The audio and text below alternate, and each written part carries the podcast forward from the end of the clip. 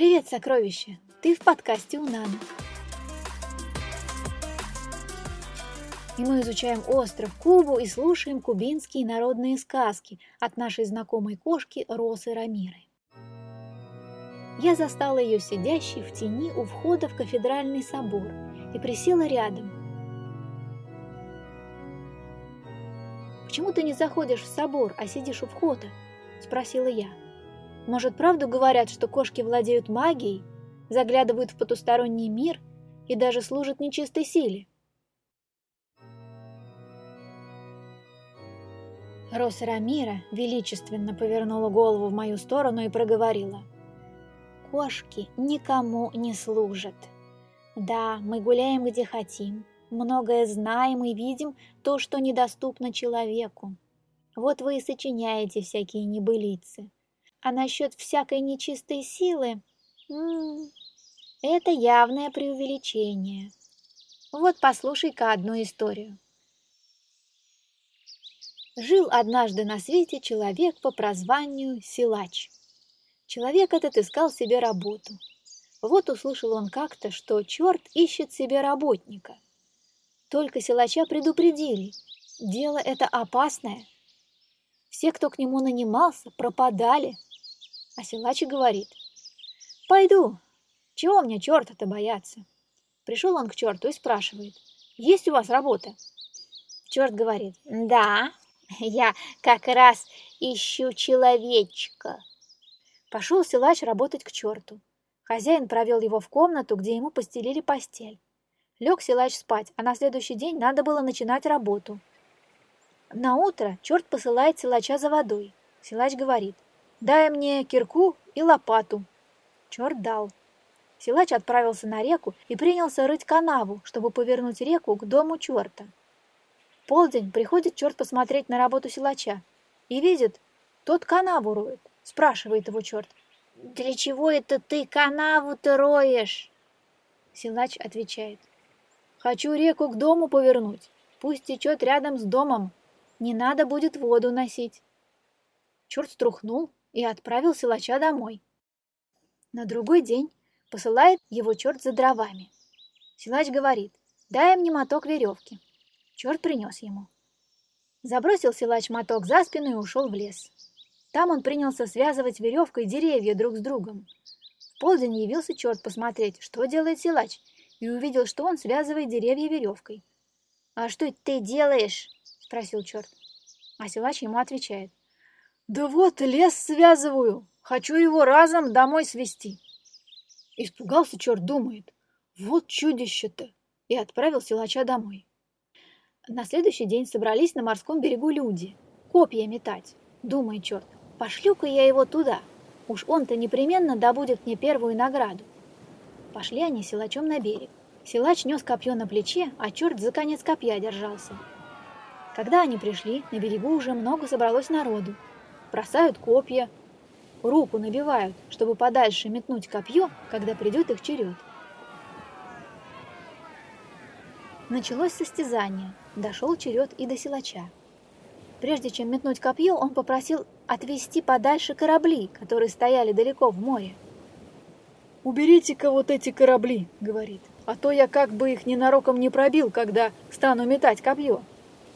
Переполошились тут люди. Нагнал он на них страху такими речами. Шутка ли, грозится корабль пробить?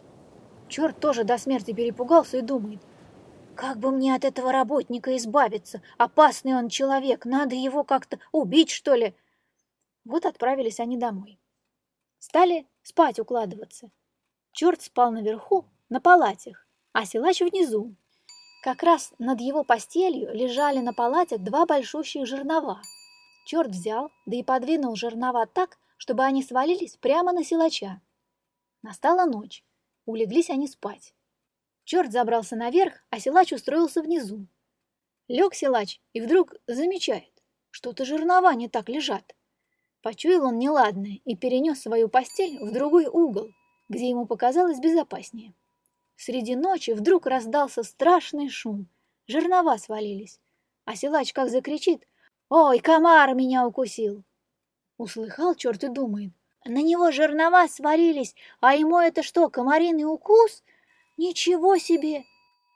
Видит черт, жернова разбитые валяются, а силач говорит. Я думал, это комар, а это жернова на меня свалились. Совсем перепугался черт, решил поскорее от силача избавиться. Послушай, я дам тебе осла, груженного золотом. Только уходи отсюда, пожалуйста. Силач согласился. Привел черт осла, насыпал полные карманы золота и говорит. «Вот тебе золото, только уходи, уходи поскорей». Сел силач на осла и поехал прочь. Когда он уже порядочно отъехал, жена черта говорит мужу. «Этот человек обманул тебя. Он ровно ничего не умеет, и вовсе нет у него никакой силы. Тогда черт вывел лошадь, оседлал ее и поскакал за силачом вдогонку, чтобы отнять у него осла с золотом. Но силач уже издалека увидел черта, спрятал осла в сахарном тростнике, а сам лег навзничь посреди дороги, задрав ноги кверху. Лежит и ждет, пока черт подъедет. Вот подъехал черт, видит, силач лежит, задравший ноги. «Ты чего это тут лежишь?» – спрашивает черт. Отвечает силач. «Да вот, осел заупрямился. Я нападал ему ногой и, кажись, на небо забросил». Испугался черт и спрашивает. «А почему ты лежишь-то, задравший ноги?» «Жду», — говорит силач. «Когда осел обратно упадет с неба, ноги ему подставляю, чтобы не расшибся». Тут такой страх охватил черта, что он повернул назад и пришпорил лошадь. Приехал домой, а жена спрашивает, «Догнал?» Черт отвечает, «Догнал!» Смотрю, лежит он на дороге, говорит, одним пинком забросил осла на небо. Посмотрел я на небо, а там и следа Ослидова даже не увидел. Вот страшилище-то! Да если б я только вздумал отнять у него золото, он и меня забросил бы на небо. Пусть уж берет себе и деньги, и осла, когда те обратно на землю упадут. Вот такая история. Видишь, черти тоже могут быть полезны. А теперь отсядь от меня подальше, потому что добрый падре несет мне сметанки. Если мы будем сидеть рядом, он подумает, что тебя тоже надо кормить, и пойдет за порцией для тебя. А так как у него болит поясница, ходит он медленно — Сметанка скиснет, пока он вернется. Я, конечно, отодвинулась от Росы Рамиры и смотрела со стороны, как она уписывает сметану. И когда она ее доела, я сказала, а я знаю, как быстро вылечить этого падре. «Интересно», — сказала Роса Рамира, — «и как?» Жили-были двое воришек. Обчистили они всю окрестность, и осталось им только украсть мешок орехов до Борова. Вот договорились они обо всем и условились так. Кто первый управится, будет ждать другого на кладбище. Ну, конечно, тот, кто воровал орехи, справился первым и пошел на кладбище. От нечего делать принялся он разбивать орехи. А тут на кладбище пришел могильщик. Услышал он стук и подумал, никак все мертвецы вылезли наружу. Побежал он к священнику и сказал, «Падре, я один не пойду на кладбище, там все мертвецы повылезали из могил и шумят черт знает как. Пойдемте вместе. Но священник ответил, не могу. Меня параличом разбило. Тогда могильщик взвалил священника на закорки, а тот был в белой сутане.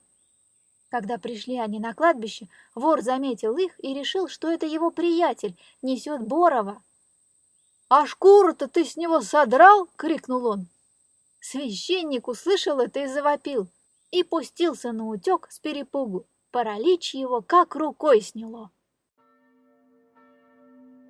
«А знаешь, — сказала Роса Рамира, — это отличный способ вылечить любую болезнь. Я, пожалуй, не буду от тебя убегать, потому что с тобой хорошо сидеть и болтать. Приходи-ка ты в деревню, познакомишься с деревенскими котами.